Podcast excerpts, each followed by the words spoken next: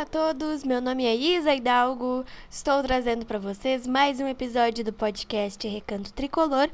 E no episódio de hoje eu estarei fazendo uma retrospectiva de 2021 do Grêmio e projetando o ano de 2022.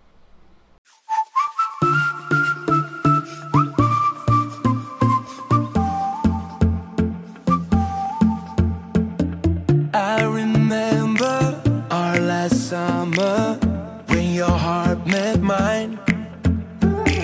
We would dive into the ocean, always side by side. Se hoje estou aqui, é porque no peito carrego um amor que vem muito além de mim. Vem do meu pai, do meu avô, está no meu coração. Um coração tricolor.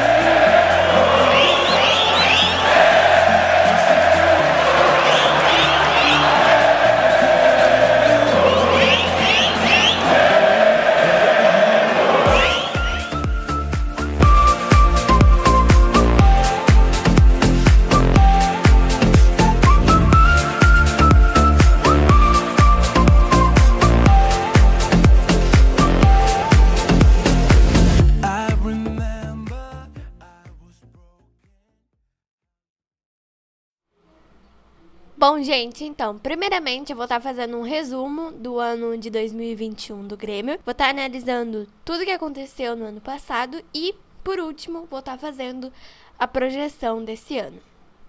Bom, é, por conta da pandemia, a temporada de 2020 terminou no dia 25 de fevereiro do ano passado.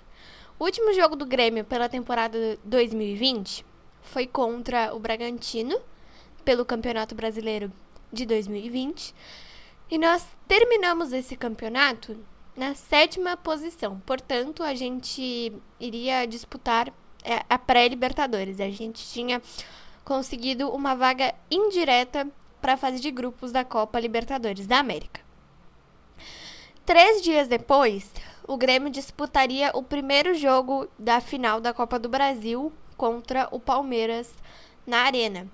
Dia 28 de fevereiro foi o dia que esse jogo aconteceu e o Grêmio perdeu por 1 a 0 esse primeiro jogo para o Palmeiras. Dia 7 de março, a gente disputou o segundo jogo e perdemos por 2 a 0. Então, o Grêmio ficou com o vice-campeonato da Copa do Brasil de 2020 e dia 10 de março começaria as fases preliminares da Copa Libertadores da América. Dia 10, a gente enfrentou o Ayacucho, do Peru. É, nós vencemos os dois jogos contra o Ayacucho e depois, na segunda, na segunda fase dessa pré-Libertadores, a gente encarou o Independiente Del Valle. Dia 9 e dia 14 de abril aconteceram esses jogos e o Grêmio perdeu os dois por 2 a 1. A gente ainda estava sob o comando do técnico Renato Portaluppi, mas ele estava com Covid-19 e não pôde estar presente é, em nenhum desses dois jogos. Dia 15 de abril foi oficializada a saída do técnico Renato. E uns dias depois, é, o técnico Thiago Nunes foi apresentado oficialmente pelo Grêmio. A gente é, ia disputar a Copa Sul-Americana, porque a gente não conseguiu é, se classificar para a fase de grupos da Copa Libertadores da América, então nós ficamos somente com a fase de grupos da Copa Sul-Americana. O Grêmio foi campeão gaúcho o ano passado. A gente teve é, um título conquistado em cima do Internacional, nós vencemos a primeira partida por 2 a 1 e no segundo jogo a gente teve um empate em 1 a 1 e o Grêmio acabou conquistando esse título.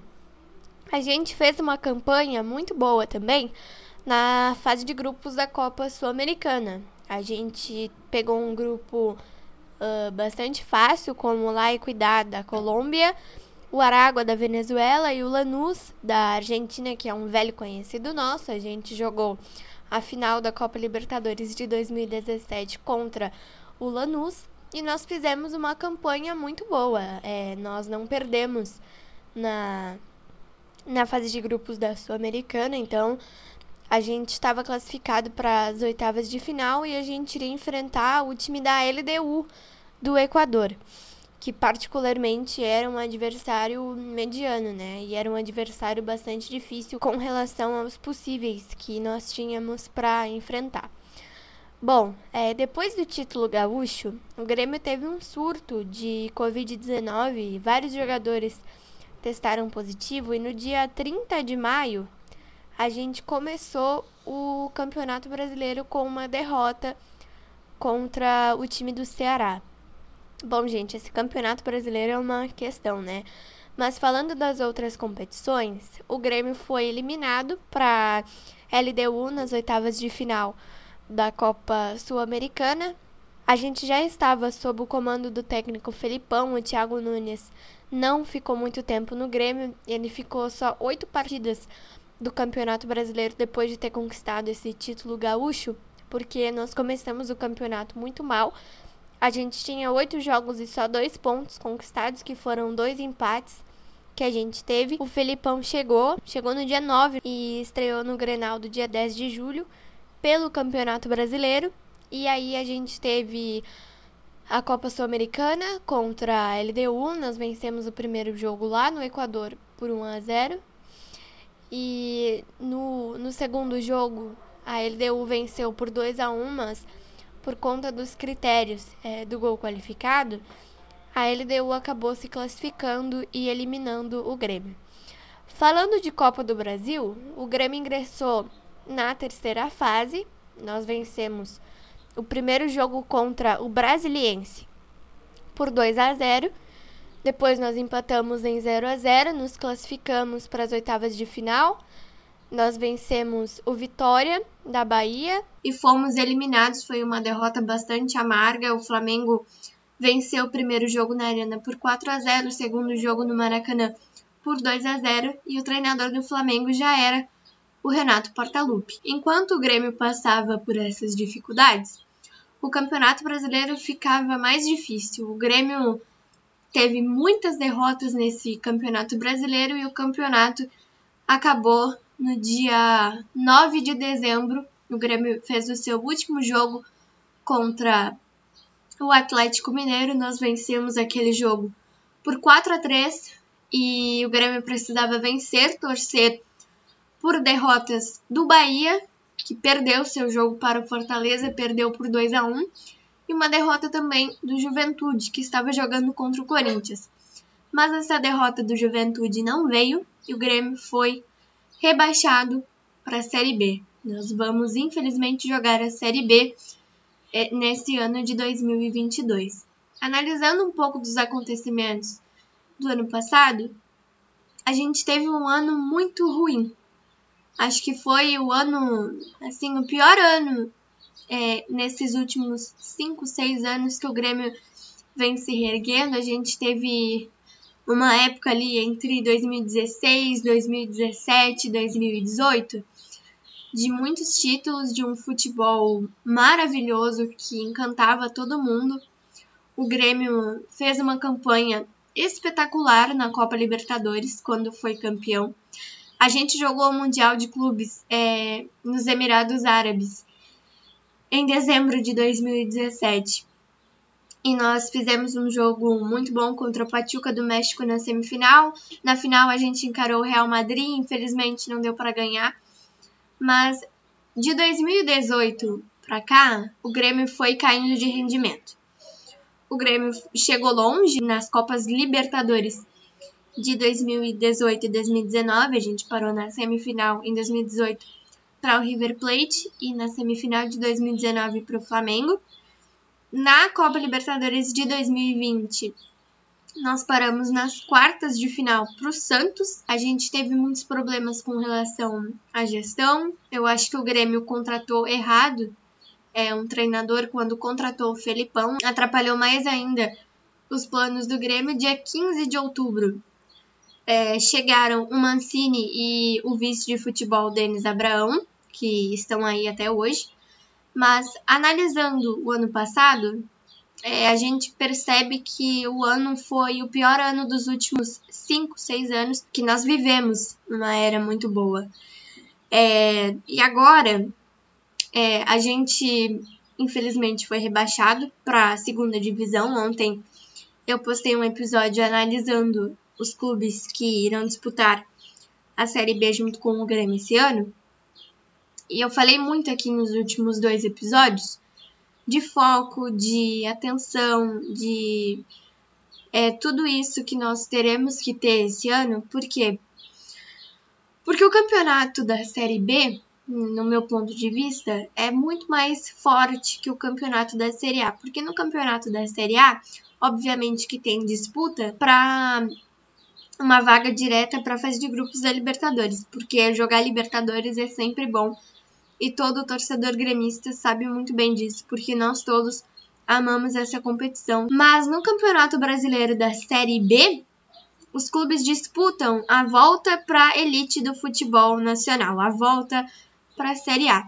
Então, é, vai ter, obviamente, uma briga maior, porque a gente tem o Cruzeiro que está aí há dois anos, o Vasco que está aí há bastante tempo também, querendo voltar para elite do futebol. Então, a gente tem que ter muito mais cuidado, muito mais foco, muito mais atenção e não dá para relaxar. Nos últimos anos, relaxou muito no Campeonato Brasileiro com o Renato Portaluppi. Porque, na minha visão, o Renato se preocupava muito mais com as Copas e não dava tanta prioridade para o Campeonato Brasileiro. Então, é, acho que o principal problema para o rebaixamento do Grêmio foi a gestão eu acho que nesse ano de eleições, o torcedor que vai votar é, vai ter que, enfim, né, tomar uma decisão por muitos que não vão poder. Mas é muito importante que o Grêmio retome é, uma, uma gestão competente. E, é, sob o comando de tudo isso, ainda está o presidente Romildo Bolzan Júnior, que, na minha opinião, já devia ter sido afastado desde o rebaixamento no fim do ano passado, porque o Romildo teve uma gestão boa, todos nós temos que concordar com isso, porque o Romildo chegou em 2014 e em 2016 o Grêmio já retomou é, os seus títulos, né? Após 15 anos sem conquistar um título nacional. Então, teve um tempo que o Romildo era bom pro Grêmio, e o Renato também era bom para o Grêmio. Mas eu não boto a culpa em treinador, eu não boto a culpa aqui em alguns jogadores que tentaram fazer alguma coisa pelo Grêmio no ano passado, mas a gestão é, continua sendo uma gestão incompetente. O ano passado foi o ano assim que o torcedor gremista mais sofreu, porque a gente teve uma uma final de Copa do Brasil e nós perdemos. A gente fez uma campanha muito boa na fase de grupos da Copa Sul-Americana e nós fomos eliminados nas oitavas de final para a LDU. A gente pegou um adversário super difícil na Copa do Brasil que a gente ainda não havia pego e nós tomamos um vexame do Flamengo. E além de tudo isso, não se esforçou para fazer um campeonato brasileiro bom e nós fomos rebaixados pela terceira vez. Nós já havíamos sido rebaixados em 91 e em 2004 e agora fomos novamente em 2021. Então eu acho que tem muitas coisas que precisam ser resolvidas para esse ano. A diretoria do Grêmio, o presidente Romildo e todo mundo que está lá dentro precisa entender de uma vez por todas que o Grêmio é um clube gigante, que o Grêmio é um clube que tem história, que tem camisa pesada, que tem título pra caramba e que agora todos eles nos colocaram nesse buraco que nós estamos hoje. Então essa gestão tá cheia de problemas ainda. Tem gente ali tentando resolver, pelo menos eu acho que tem, porque eu não tô lá dentro, eu não sei de nada. Eu só tô aqui fora acompanhando as informações e trazendo para vocês. Mas eu acho que tem gente lá dentro tentando resolver os problemas do Grêmio. Eu espero, do fundo da minha alma, que tenha sim.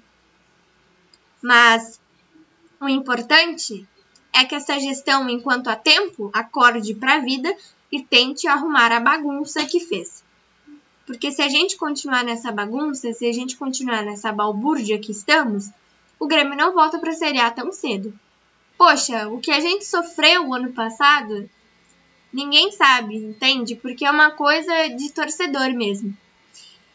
Então, fundamental para esse ano é foco. E é só isso que nós temos que ter. Porque se nós não termos foco, se essa gestão não acordar para a vida e ser um pouquinho só, nem que seja uns 50% mais competente, nada vai dar certo. Então foi isso, espero muito que vocês tenham gostado desse episódio. Eu fiz aqui só um panorama do ano passado e uma projeção pequenininha do ano de 2022. É, o Campeonato Gaúcho começa dia 26 de janeiro. É, nas primeiras rodadas veremos o grupo de transição e depois, é, ao longo do campeonato, provavelmente, o time titular do Grêmio já vai pintar aí, né? E eu tô muito ansiosa para ver esse time titular, porque dia 10 começou a pré-temporada e eu espero muito que essa preparação esteja dando resultado. Infelizmente, o Jonathan Robert sofreu uma lesão, vai ter que passar por cirurgia. Se já não fez a cirurgia, eu não sei dizer ao certo. E vai ficar parado por seis meses. Então eu acho importante que o Grêmio busque um jogador para substituí-lo. O Douglas Costa, eu não sei como será esse ano, eu espero que dê resultado. Fiquei bem feliz com a renovação do Diego Souza. Espero que esse ano seja um ano de recomeço para nós e seja o ano da volta para a primeira divisão do Campeonato Brasileiro. Um beijo e um abraço para vocês e até o nosso próximo episódio.